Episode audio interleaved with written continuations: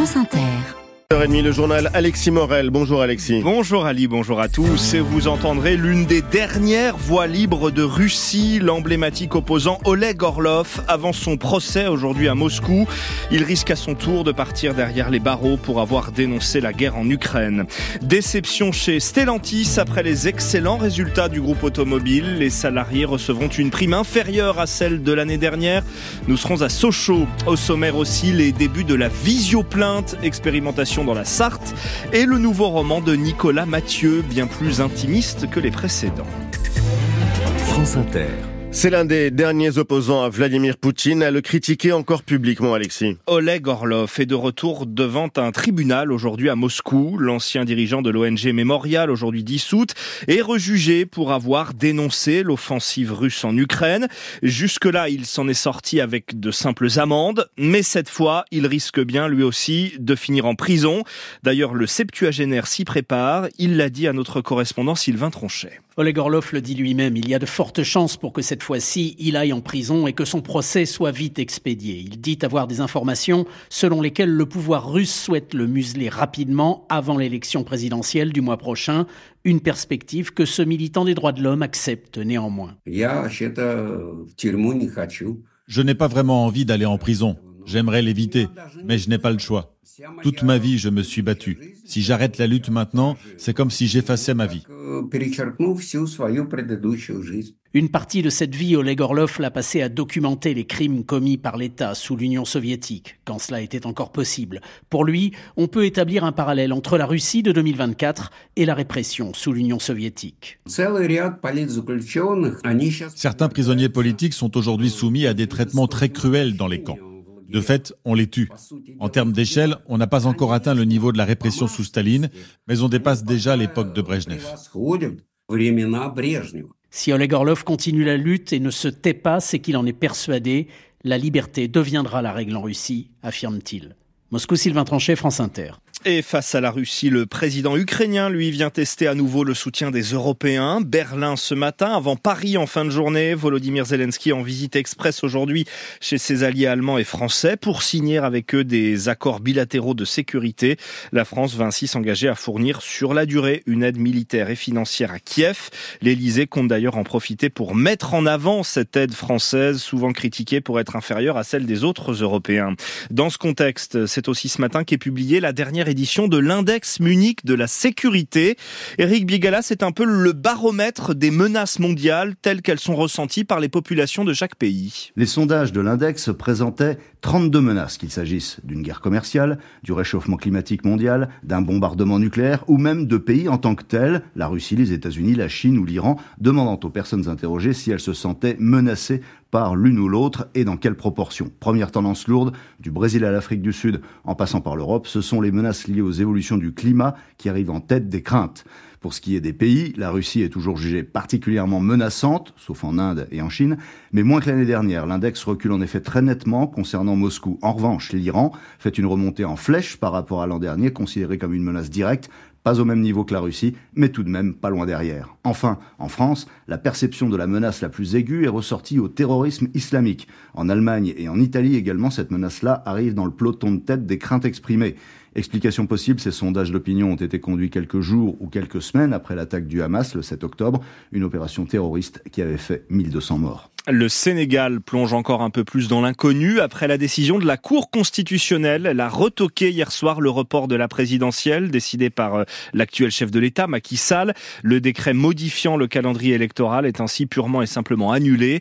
S'il est trop tard pour organiser le scrutin la semaine prochaine, comme prévu initialement, les juges constitutionnels demandent aux autorités de le tenir toutefois dans les meilleurs délais. 6h35 en France, un TGV sur deux au mieux. C'est le programme jusqu'à lundi matin, oui, à la SNCF, en raison de la grève des contrôleurs. Trois quarts d'entre eux vont débrayer. Ils réclament des augmentations salariales, mais aussi la garantie, par exemple, d'être toujours deux par train, comme s'y était engagée la direction. En ce week-end de vacances scolaires, l'entreprise tente d'assurer toutes les liaisons vers les Alpes et leurs stations de ski. Ce sont les trains les plus remplis. Nous serons à 7 heures en direct de la gare de Lyon à Paris.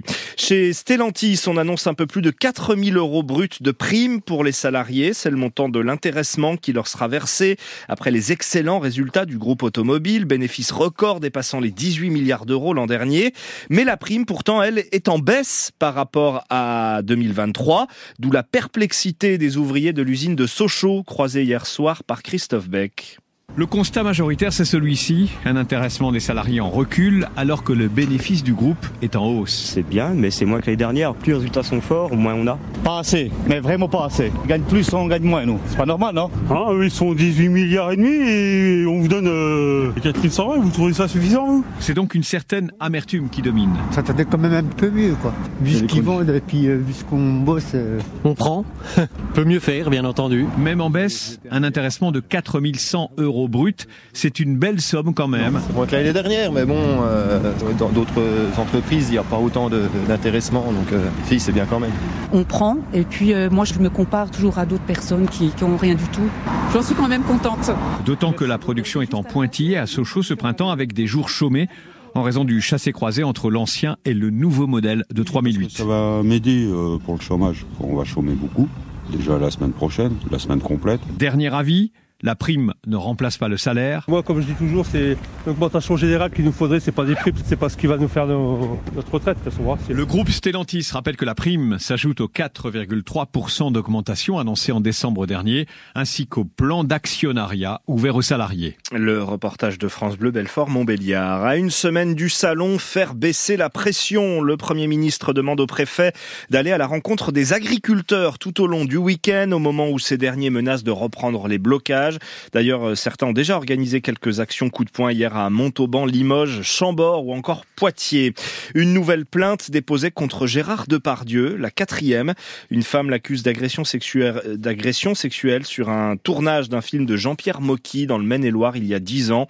L'acteur de 75 ans est déjà mis en examen depuis deux ans pour viol et agression sexuelle. Les dépôts de plainte qu'il est désormais possible de faire en visio avec une gendarmerie ou un commissariat. C'est en tout cas une expérimentation menée dans le département de la Sarthe. Reportage au Mans, François Breton. 14h15, Emmanuel, le responsable des plaintes au commissariat, enfile son casque et se connecte au logiciel de visioconférence.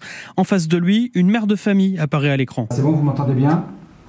D'accord, ça marche. Quel est le motif de votre déclaration? Elle vient porter plainte pour un vol dans sa voiture. Vers 17h30, hein, vous avez stationné le véhicule, c'est ça? Et donc vous me dites, en voulant le reprendre samedi, j'ai remarqué. Alors c'est quelle petite vitre qui a été cassée? Emmanuel rédige le PV et le fait relire par la plaignante. En une demi-heure, la procédure est bouclée. La mère de famille peut continuer ses démarches auprès des assurances. Elle s'est facilité la vie pour le capitaine Sébastien Graffin, adjoint au chef d'état-major de la police de la Sarthe. Si elle était partie de chez elle, elle aurait mis du temps à trouver une place autour du commissariat. Elle aurait dû attendre euh, que son tour vienne pour le dépôt de plainte. Elle aurait perdu facilement deux heures euh, de porte à porte. 20 créneaux de visioplainte sont aujourd'hui disponibles au commissariat et toutes les victimes peuvent y recourir. Rien ne empêche de prendre des plaintes euh, un peu plus compliquées, à charge pour euh, l'enquêteur euh, de réorienter sur un service spécialisé quand c'est vraiment trop compliqué. Depuis le début de l'expérimentation, les policiers et les gendarmes ont enregistré une centaine de visioplaintes dans le département. Et puis il sera votre invité Ali à 8h20. Nicolas Mathieu se lance dans le récit autobiographique. L'écrivain prix Goncourt 2018 publie un, petit livre 100 pages. Il y reprend les textes déjà parus sur son compte Instagram pour raconter une histoire d'amour clandestine. Ça s'appelle Le ciel ouvert. Petit avant-goût dès maintenant avec Ileana Morioussef. Pendant quelques années, à partir de 2018, Nicolas Mathieu a aimé une femme qui n'était pas libre. L'absence, le manque, le désir, il les écrivait sur des posts Instagram. Ces textes-là, que j'ai écrits au départ sur Insta, il n'y a ni personnage, ni fiction, il n'y a que des affects et des petits faits vrais de la vie. Et si ils existent, c'est parce que je ne me suis pas senti le choix. Parce que je suis fabriqué comme ça, c'est-à-dire que des choses qui m'affectent puissamment, ça produit du texte. J'ai pas un plan. Je me dis pas, alors là, on va faire des romans sociaux, puis après on fendra l'armure et on passera à l'intime. Je fais ce que je peux. Et là, ce qui était exigé d'un point de vue presque physique, quoi, c'était de raconter ça. Autant le dire franchement, ce registre lyrique n'est pas celui qu'on préfère chez Nicolas Mathieu. Là où il devient bouleversant, c'est dans les pages où il dit la mélancolie du temps qui passe, les pères qui vieillissent et les enfants qui bientôt n'en seront plus. Quand on est, on a le sentiment que ceux qu'on aime seront là pour toujours, que nos parents sont éternels, que la vie nous est offerte. Et puis, euh, en accédant à l'âge adulte, même à l'adolescence, on se rend compte que le temps passe, que des choses meurent, que ce qui est ne sera plus. Qu'est-ce qu'on peut faire contre ça? On peut écrire des bouquins. Fixer les instants fugaces d'une vie d'homme, c'est ce que fait le ciel ouvert. Le ciel ouvert, c'est chez Actes Sud. On rappelle donc que Nicolas Mathieu, on l'entendra bien plus en longueur à partir de 8h20 à, votre micro, Ali Badou. Et on attend vos questions, chers auditeurs, au standard au 01 45 24 7000 à partir de 7h ou sur l'application France Inter. Merci Alexis Morel, c'était le journal.